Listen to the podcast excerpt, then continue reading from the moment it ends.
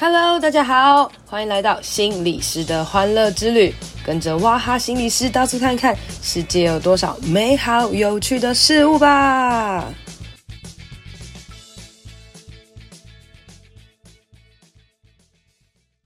大家好，欢迎收听心理师的欢乐之旅。今天是心理师的欢乐之旅第一百集，噔噔噔噔，自己配音哦。呃，今天是我的第一百集，录音这一百集以来呢，我就是。真的都没有什么设备，然后也没有去特别写什么稿，想到录音什么就录什么。那真的很感谢每一个人的收听啦。那那个时候呢，我就在想哇，第一百集呢要特别录一些什么样的这个特别集或是特别内容呢？哦，我看很多其他 podcaster 都有这样子做啦哈。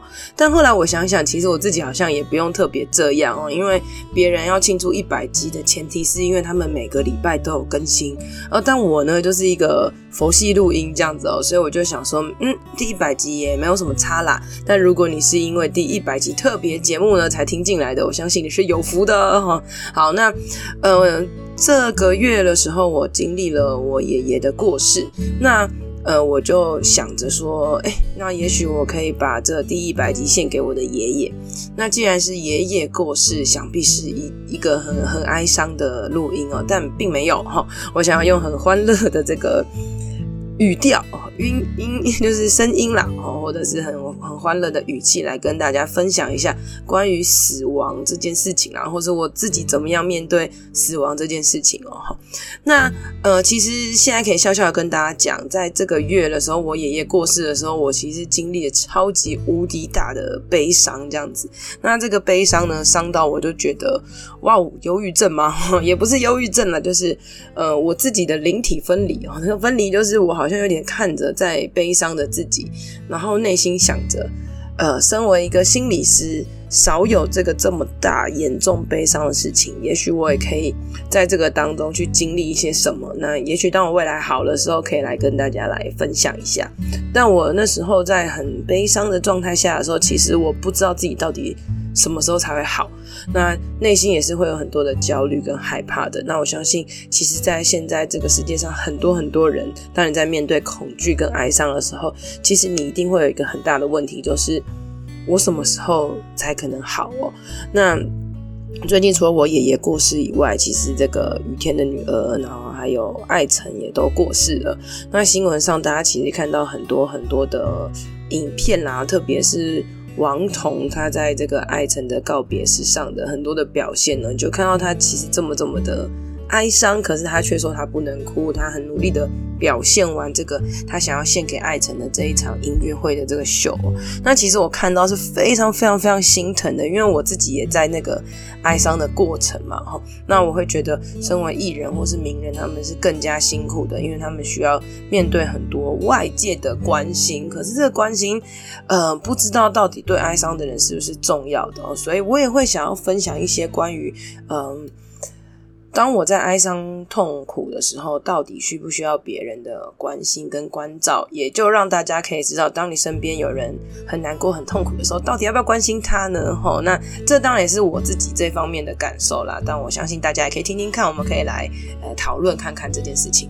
我的爷爷是在七月底过世的，那他在过世之前呢，住了医院四天，也就是说对我来讲其实蛮突然的啦。吼，那。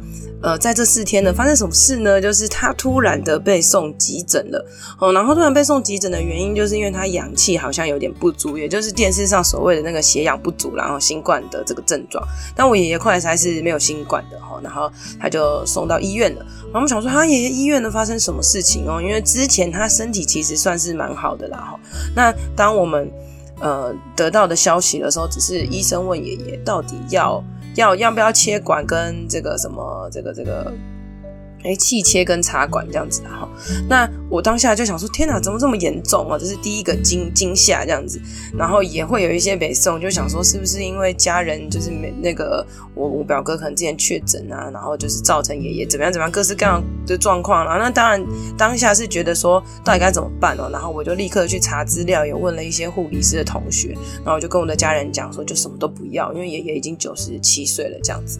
那当然当下什么决定都没有的。隔一天哦，爷爷就回到了呃这个急诊的这个比较好的这个休息室，那这也没有比较好啊，就是当下是非常非常多人的一个一个环境，很不舒服哦。那我就去看我的爷爷，那我去看我的爷爷，这个他在内湖哦，所以这个交通大概要一个多小时，我每次会觉得哦好累哦这样子，可是。我就有点不舍他在这个地方，所以我每天都去看他，因为我不想要让他张开眼睛的时候没有家人嘛，这样子哈。所以我记得我有一天去看他的时候，就是很奇妙哦，就是我走进医院的时候，我爷爷本来是躺着，对不对？我只是靠近他而已，他就整个人就有点坐起来，然后坐起来，然后就一直讲话这样子，然后我就赶快过去，他就。就跟他讲说，哎、我来了。他说，哦，你来了，这样子。然后他就说，你去买可乐给我喝，这样子。然后我我当下就觉得很可爱，我就想说，哎、爷爷竟然还可以喝可乐哦。然后，呃，爷爷是。很奇妙，他为什么知道我来了？为什么会这样坐起来？会不会是他一整晚其实都是一直在看有没有家人呢？那我就赶快去买了可乐跟柳丁汁给他喝。那结果后来他其实自己都可以喝，而且他一口气把整杯柳丁汁喝完，而且这个脾气非常，就是精神非常的算蛮好的这样子。我就想说，哇，爷爷怎么好像恢复的不错哦？好险前一天没有对他做一些气切的的动作这样子。那可是到了下午，他其实就有一点点弥留，一点精神状况就不太清。清楚了，然后但是就还是都可以吃，但是都是长期在睡这样子，因为急诊的环境其实非常非常的不舒服哦。那第二天他其实还是呃时好时坏，就有时候精神好，有时候精神不好，常常在睡，但我都没有感觉到他是要过世的人，就是状态其实真的蛮好的哦。那一直到嗯。最后他住进了病房，住进了病房之后呢，医生就帮他抽了这个肺的积水，抽了非常非常多。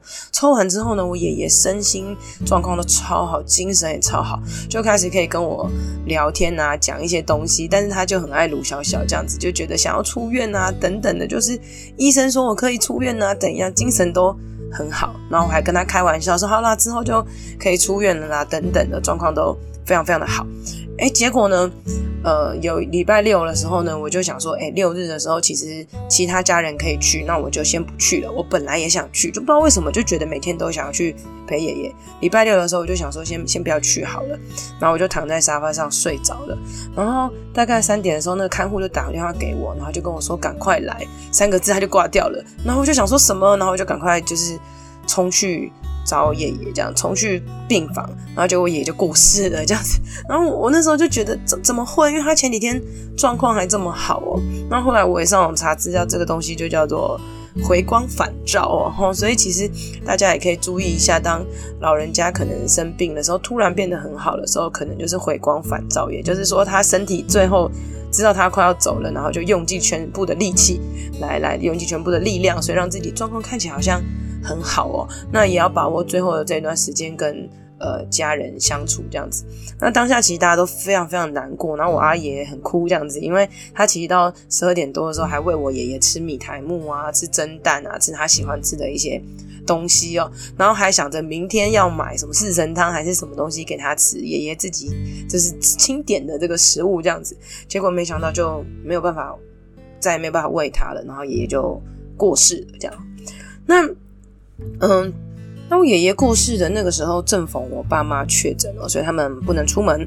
那所以我就去住我的朋友家这样子。但前几天住朋友家的原因是因为想要顾爷爷了，但现在是呃爷爷已经过世，好像不用顾爷爷了。但我还是住在我的朋友家哦。那我只记得那天殡仪馆就念经念到很晚，然后我就请朋友来载我。那朋友载我之后呢，诶、他就知道我整天没吃东西嘛，然后就煮了一点东西给我吃。吃完之后呢，我们就各自回房了哈。然后我就回房，就是诶。就是一直哭，一直哭，一直哭，不知道为什么，就是一直哭。那我当下也问自己，就是诶、很难过吗？或在哭什么？然后，呃，其实你没有办法去想太多，你就知道自己很难过这样子。那我就跟我这个朋友讲说，诶、那我就在房间，就是自自己疗伤，这样你不要管我。他就说，哦，好哦，这样他就也没吵我，因为他可能自己也也需要休息，所以我就在房间这样。那隔天呢，我一样是自己的这个。时间哦，那我就想说，那我也是一直待在房间里面，那我就一直哭，一直哭，一直哭。然后可能只有一点点时间的时候，好的时候呢，我可能就出门买一点东西给我在这个殡仪馆的会所的家人，吃一点东西之后回到家，一个人的时候，哎，又是一直哭，一直哭，一直哭哦。那晚上的时候呢，我就我的朋友就问我说，要不要一起吃饭这样子？然后我就想说，呃，可能没办法这样子，就是我想要自己安静了这样，因为你知道，就是一种。嗯，可能每一个小时就要爆哭一次哦，也不是爆哭啊，就是莫名的一直你会停不住的哀伤这样子。那我的朋友呢就说来一起吃个饭吧，这样子，因为他其实也没有认真看到我，因为我都在房间里面。那我就跟他去外面吃饭，结果我一看到他。哦，我本来以为我可以很好的哦，就是想说，哎，可以理智控制，就没有，就是一看到有人用着怜悯的眼神看着你，然后就哭了，这样，然后我就哭了大概五分钟吧，就是很安静的那种，但是很爆爆炸的那种哭，这样，哭完五分钟之后呢，我就慢慢的吃饭，吃完饭之后呢，哎，我又我们就回去又回房了哈，那隔天呢，他就跟我讲说。哎、欸，有另外一个朋友很担心我啊，可不可以来看我啊？等等的哈，那我就说，哎、可能没办法这样，只是再让我安静一下这样。然后他就说，哦，好，我这样子。然后结果呢，他隔天还是跟我去吃火锅。然后，呃，我晚上我就跟他两个人去吃火锅的时候就 OK 这样。然后回到房间的时候呢，我又自己一直哭，一直哭，一直哭这样子。那这是第二天。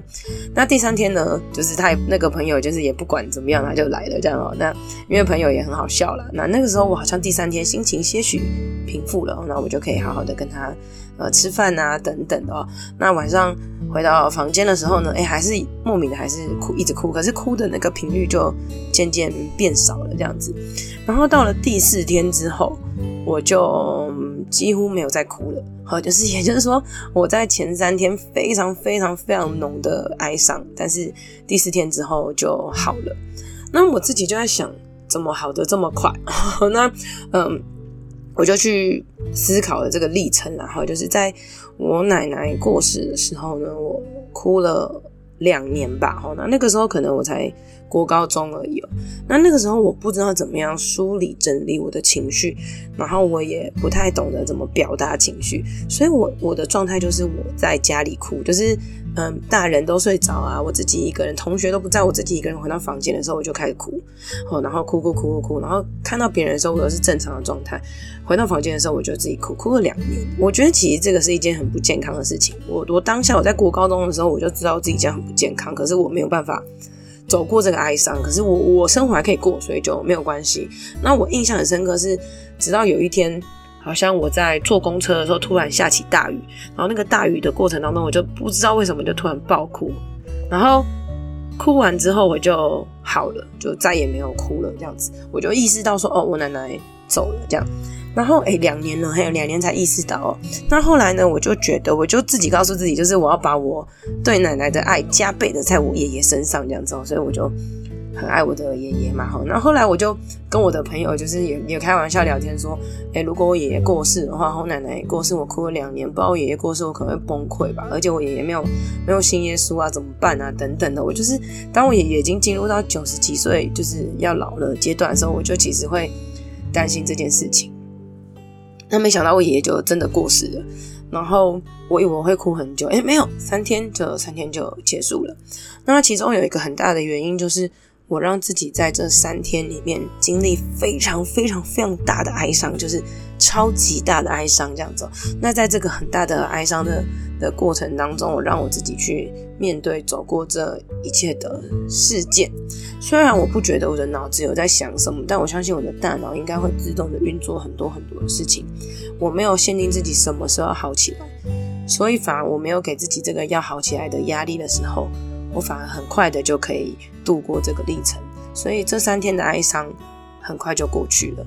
那呃后面其实我还很好笑哦，就是可能过了大概一周吧，然后我要去南部找我的朋友。那嗯、我本来以为我看到他我会很很很难过，可以很真诚的在他面前袒露自己，然后结果呃我就。就也完全没有，就是我就告诉我自己说，我爷爷过世了，我很难过，哎，怎么办？然后我跟自己讲哦，结果一点哭的感觉都没有。可是，在那前三天，你想到任何事情、任何点都可以戳哭你，所以你就知道这就是所谓的这个，知道急性发炎，然后突突然好的感觉。那以后就是真就是不痛了哈。那呃，我唯一只有在呃丧礼那一天，丧礼那天其实我也没有难过。我看其他家人很难过，可是我我没有难过。我没有难过的原因是因为我看着躺在棺材里的那个人，我觉得我不认识他，就是因为你知道被化妆化的很奇怪，就是我我觉得我好像不知道是谁这样子。然后另外一方面是我相信我的爷爷已经去天堂了，所以我应该就是这个难过已经过去了哈。然后我唯一有一个难过的事情是，我的一个就是同学，他就是在去那个敬礼的时候呢，他就突然走过来要抱我这样子。然后当他突然抱我的时候，我就会觉得突然一种很深的难过。但我觉得也是那种拥抱，好像他的力量特别的大吧。他可能是一种呃安慰吧。因为我的那个朋友他是礼仪师啦，所以呢，当我爷爷过世的当下，就是我坐在灵车上的时候，我是打电话给他的。哦，然后我要问他说，哎，有什么仪式啊？什么事情要注意这样子？然后，哎，我打给他的时候，我就一直哭嘛，哈。所以可能他突然抱我的时候，又让我回到就是一开始的那个失控的感觉哦。但是一下下就过了啦，哈。那呃，最后送走我爷爷的时候，葬仪社发给我们一人一杯可乐，因为我的爷爷非常爱喝可乐，所以我们就用可乐庆祝我爷爷走。丧礼的流程走完了一个月的时间哦，那很多人是用。仪式，然后来让自己减缓这些悲伤。那仪式是帮助人的哈。那也有一些人自己可以走过自己疗伤的过程，就像我这样。那当然，一定想到一些什么事情的时候，还是会哭，还是会难过。但他就没有像一开始那个这么难过哈。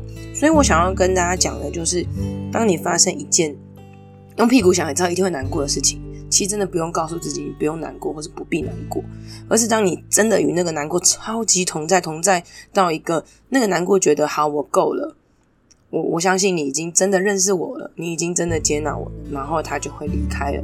那接下来你可能可以平平淡淡的来讲这一件事情。那就像是呃，可能王彤或是余天等等的，他们现在在新闻上面。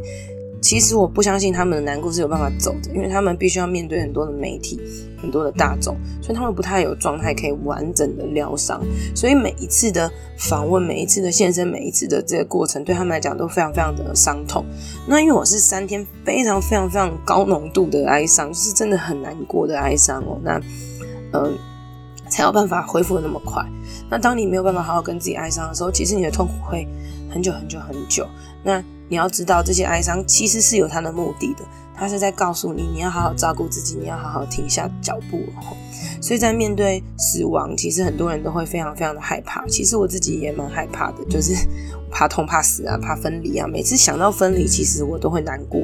好，但是没想到，当我自己经历到我最重要的人的与我的分离的时候，我发现我才有办法，呃，真正空下一些时间跟我自己在一起。然后也才有办法，今天这个录这个音哦，来帮助大家。也希望这一百集呢，哈，在前面的几集当中，我真的不知道我到底有哪一些呃内容是可以帮助人的。但至少今天这一集呢，我想送给所有正在哀伤跟难过的人。如果你有哀伤难过的朋友，你传给他，或是你本人正好在经历哀伤跟难过，你可以告诉自己会好起来的。只要我痛苦完了，只要我经历完这一阵，它都会过去的。那死亡是我们每个人必须面对的责任。如果你的身边的人正在面对死亡，你一定可以安慰他，哦，你不用去害怕打扰他或者什么，你可以用各式各样不同的方法告诉他你存在着。然后，身为一个人，身为一个可能真的爱上的人，你也知道你拥有权利可以要不要接受别人的安慰，但是。无论你是难过还是开心，知道别人在安慰你，我相信这一件事情也是一件非常重要的哈。那下一集呢，我会想要来跟大家分享一下，当我在难过的时候有接到什么样的安慰，没接到什么样的安慰，那这对很深很深重度哀伤的人来讲哦，会是怎么样的心境跟表现？我相信对大家也是很有帮助的啦。今天的节目就到这里啦，希望你喜欢，希望对你有帮助。别忘了可以到我的粉专、FB 还有 IG 心理师的欢乐之旅留言和我分享哦。如果你使用的是 Apple Podcast，记得给我五星评价，加上一些回馈，你的支持对我是很好的帮助哦。谢谢大家，拜拜。